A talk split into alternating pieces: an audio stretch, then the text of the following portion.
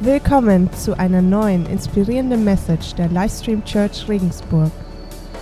Voll schön, dass ihr da seid. Ähm, Johannes hat vor vier Wochen oder so hat er den Tipp gegeben, man könnte doch das, das Lukas-Evangelium, das 24 Kapitel hat, als Adventskalender lesen. Und folgsam wie ich bin als Ehefrau, habe ich das gemacht. Und Leute, ich bin begeistert. Das war echt so cool. Ich bin selten so vorbereitet auf Weihnachten wie dieses Jahr. Am Anfang ist natürlich so die Weihnachtsgeschichte, wenn wir lesen, wie das sich alles so ereignet hat. Aber dann das ganze Leben von Jesus, das eigentlich erklärt, warum er so gekommen ist und warum das so gelaufen ist. Dann die ganzen Wunder, die er getan hat, die Heilungen, aber seine Kämpfe, seine Gefühle. Und jetzt geht das dann langsam so zu, na, zu seinem Ende, was er echt für einen hohen Preis bezahlt hat. Wenn wir das dann durchgelesen haben, die 24 Kapitel, dann wissen wir echt, warum wir Weihnachten feiern.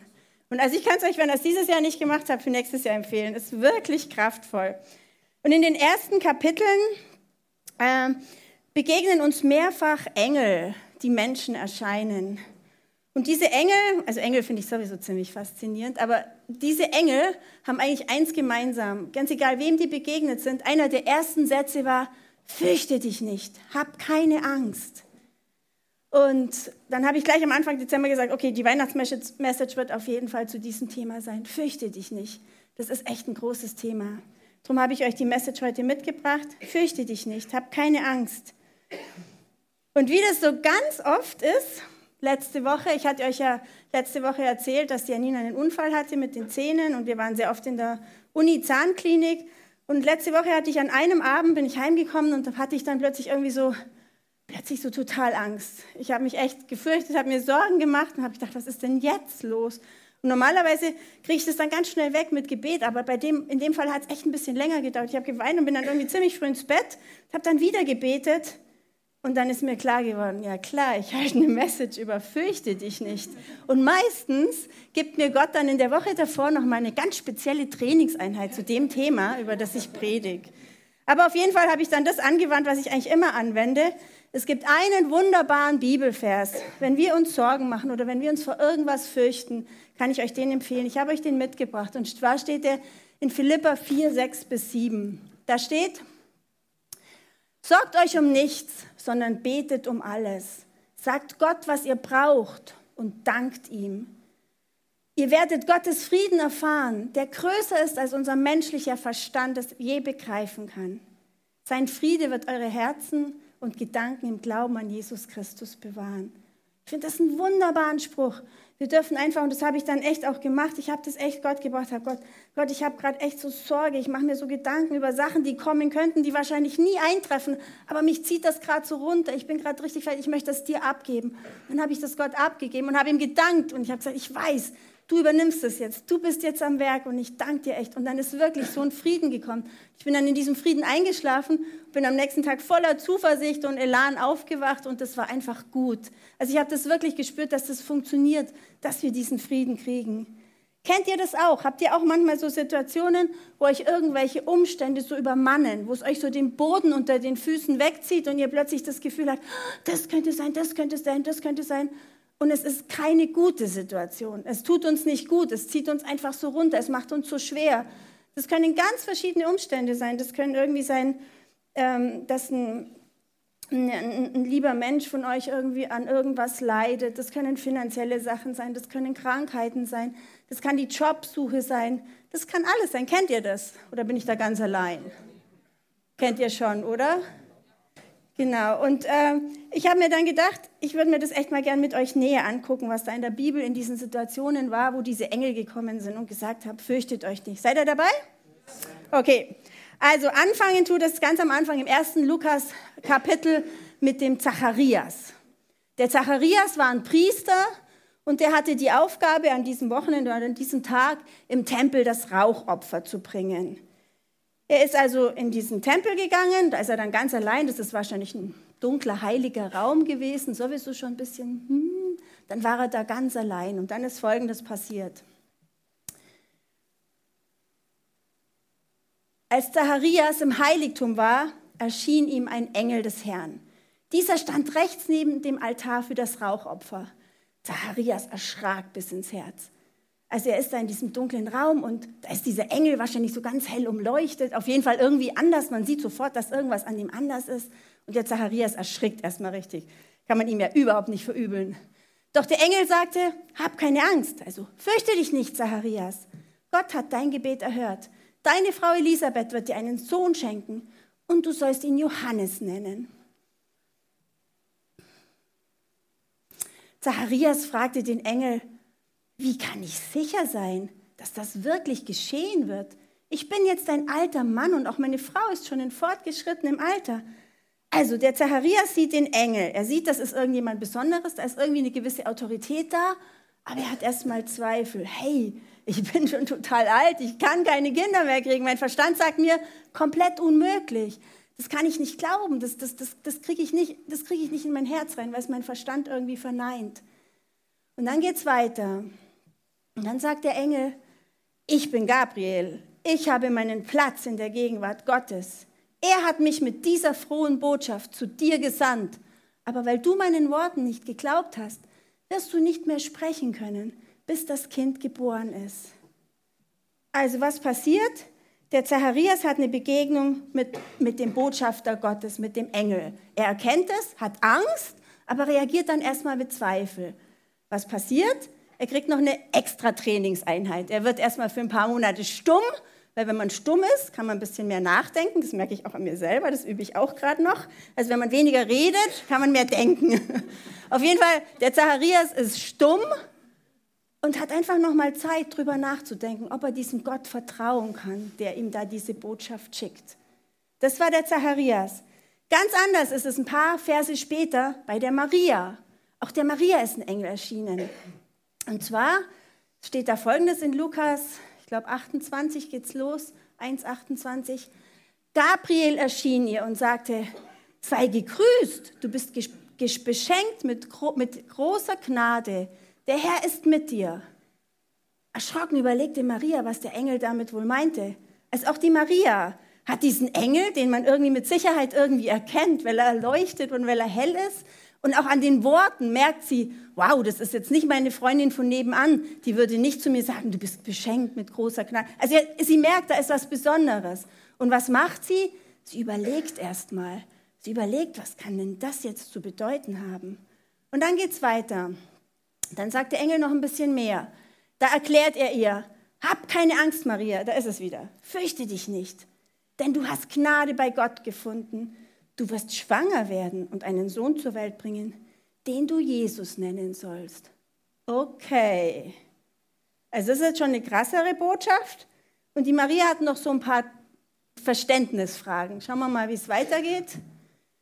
Maria fragte den Engel, aber wie kann ich ein Kind bekommen? Ich bin noch Jungfrau.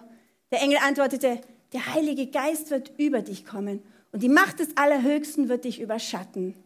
Wow, das ist schon eine krasse Aussage. Stellt dir mal vor, ihr seid die Maria, ein Teenager-Mädchen in Israel. Uneheliches Kind bedeutet im Prinzip äh, steinigen, vielleicht tot, also richtig heftige Nummer. Und die Maria steht da, hört sich das alles an, erkennt aber die Autorität von dem, der ihr das sagt und antwortet dann Folgendes. Sie sagt, Maria antwortete, ich bin die Dienerin des Herrn und beuge mich seinem Willen Möge alles, was du gesagt hast, wahr werden und mir geschehen.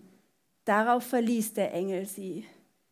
Also auch die Maria erschrickt, fürchtet sich, hat, eine, hat einen Umstand vor sich, der ihr echt Angst machen kann. Aber sie sagt sich, der, der das sagt, dem vertraue ich so viel mehr als dem, was ich jetzt weiß, was mir passieren könnte. Also sie gibt einfach Gott dieses ganz klare Vertrauen.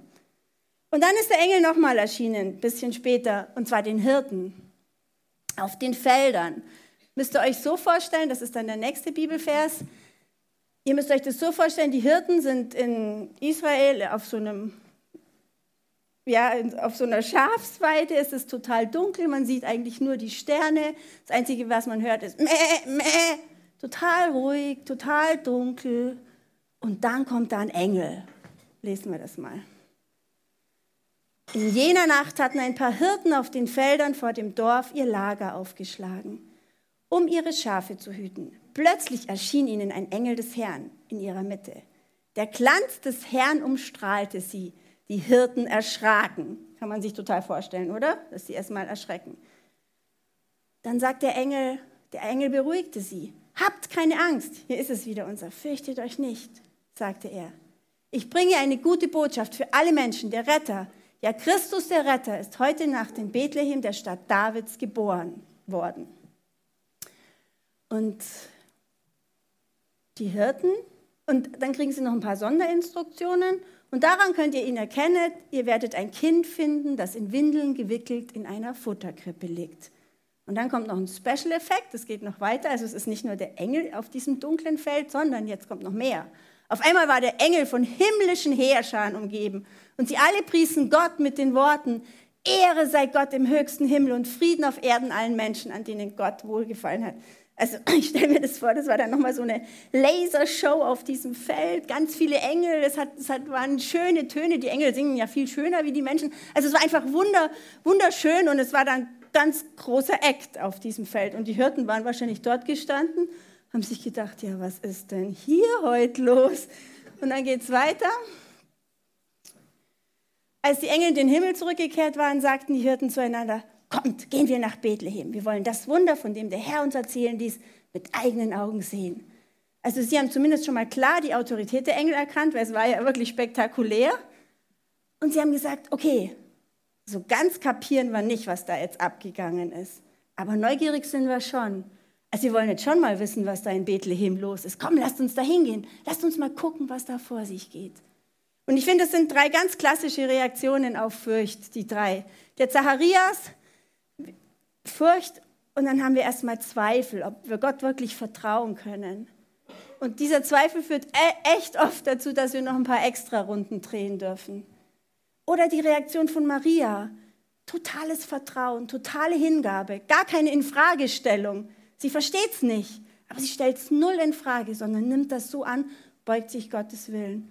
Oder die Engel, die da was erleben, was sie sich überhaupt nicht erklären können. Aber die merken, da ist was richtig Großes im Gange. Das will ich jetzt wissen, da will ich mehr. Und sie setzen sich in Bewegung und machen sich auf den Weg zu Jesus. Auch so können wir reagieren, wenn wir nicht so ganz verstehen, was das hier alles soll, wenn wir vielleicht auch das mit dem Glauben nicht verstehen.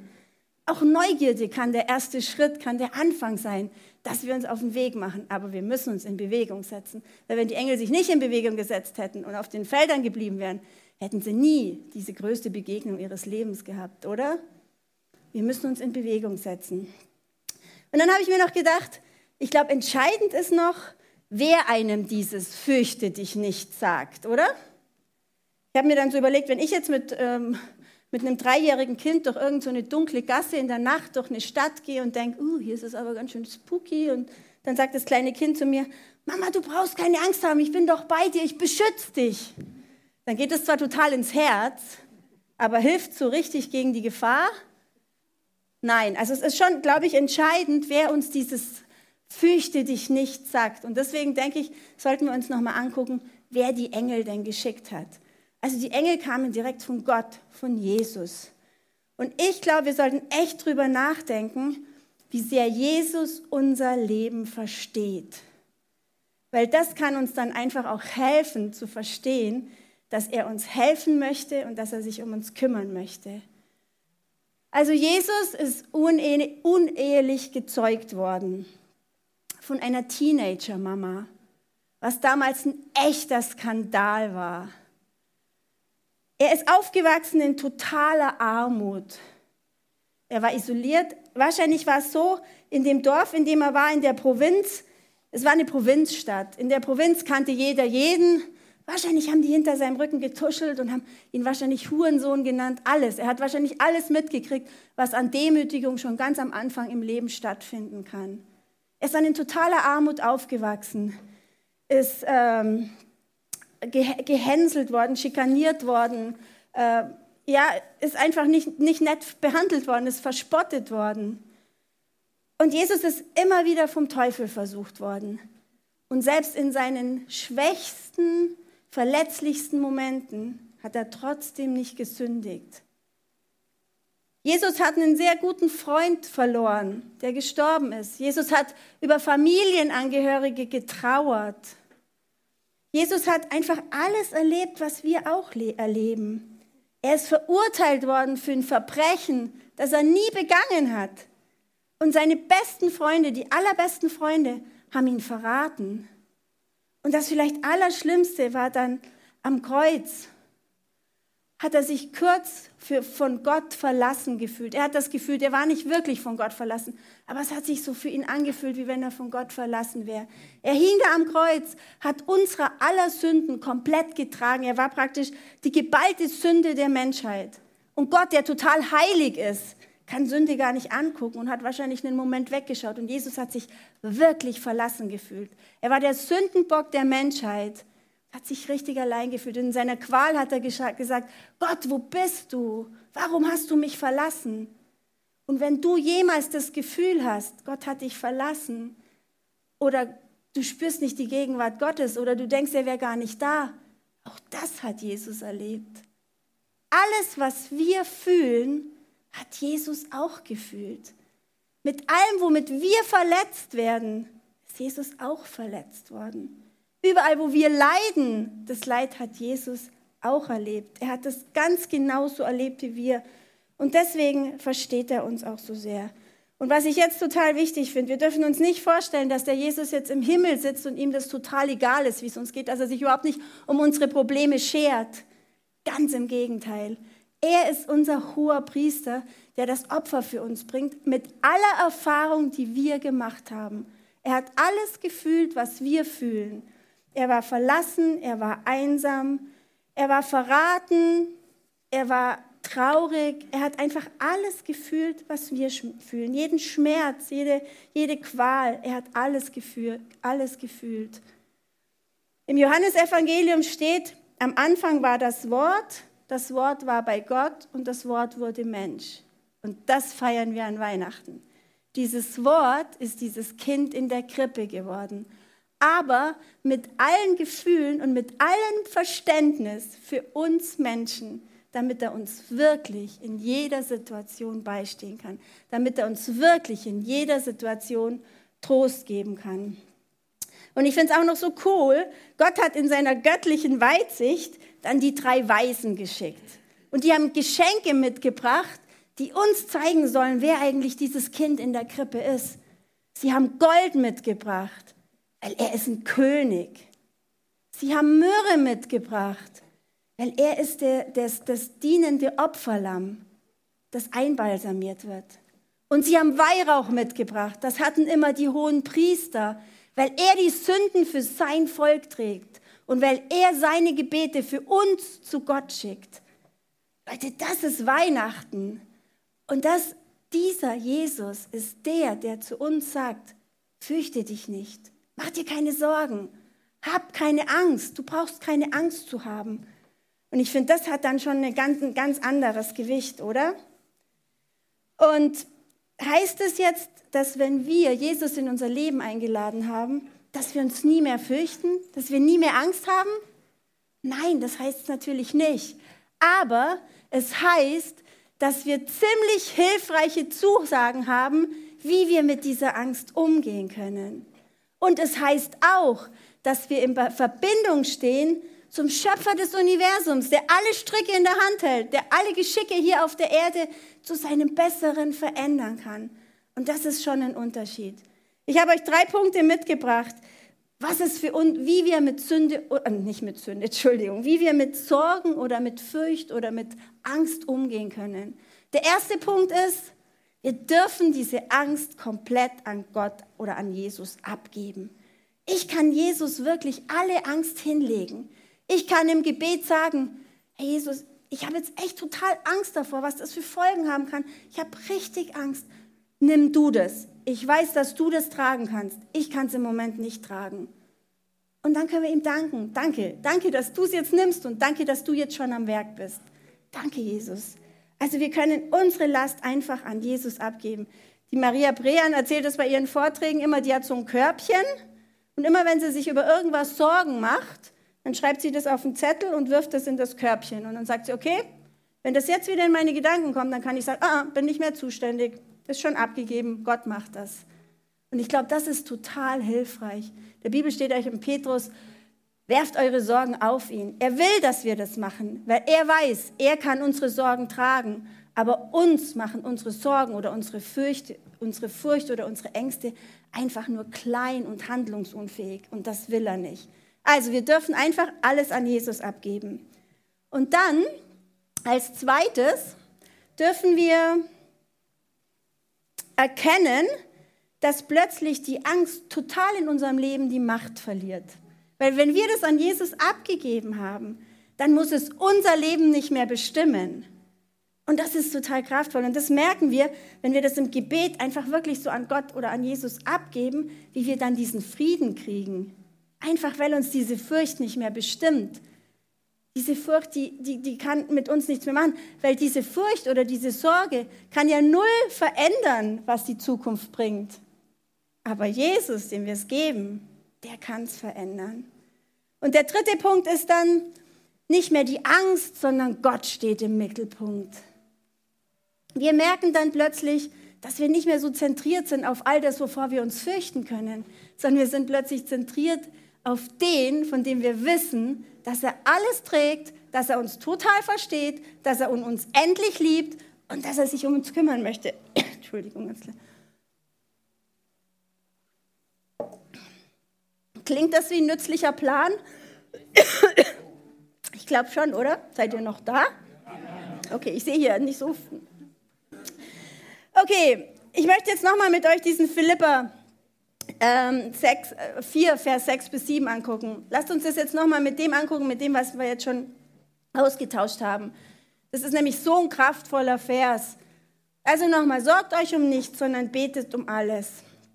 Betet echt zu Gott, was euch auf dem Herzen liegt und dankt ihm dann, dass er am Werk ist. Und dann bekommt ihr diesen Frieden. Aber jetzt nochmal ein ganz besonderer Augenmerk auf diesen letzten Satz. Sein Friede wird eure Herzen und Gedanken im Glauben an Jesus Christus bewahren. Das finde ich total interessant, weil ich glaube, umso öfter wir das schaffen, dass wir eine Angst direkt an Gott abgeben, ihn arbeiten lassen, dann diesen Frieden spüren, umso öfter wir das merken, umso stärker wird unser Glaube. Und wenn wir merken, das funktioniert, dann machen wir es wieder und wieder und wieder. Und das macht unseren Glauben stärker. Also wenn man es zusammenfassen heißt, jede Angst, die dich befällt und die du auf diese Art und Weise abwickelst, macht deinen Glauben stärker, macht dich stärker. Und das sollten wir uns echt einfach so bewusst machen. Es macht unseren Glauben stärker und gleichzeitig aber unser Leben leichter. Und ich glaube, das ist, das ist das, was wir machen sollten. Und weil es ja so ist, dass man die Sachen, die man liest, sich ein bisschen merkt, die, die man hört, sich ein bisschen mehr merkt, aber die, die man macht, noch mehr merkt, hätte ich jetzt einfach gern, dass ihr zu eurem Nachbarn sagt, fürchte dich nicht. Jesus will deine Freiheit. Und dann hast du wirklich ein frohes Weihnachtsfest. Sagt echt mal ganz bewusst zu eurem Nachbarn, fürchte dich nicht. Es gibt keinen Grund, weil der, der alle Macht hat, will dir helfen.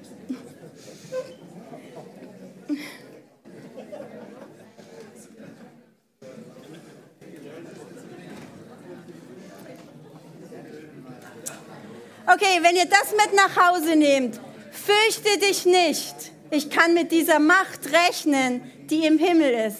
Dann könnt ihr wirklich frohe Weihnachten feiern.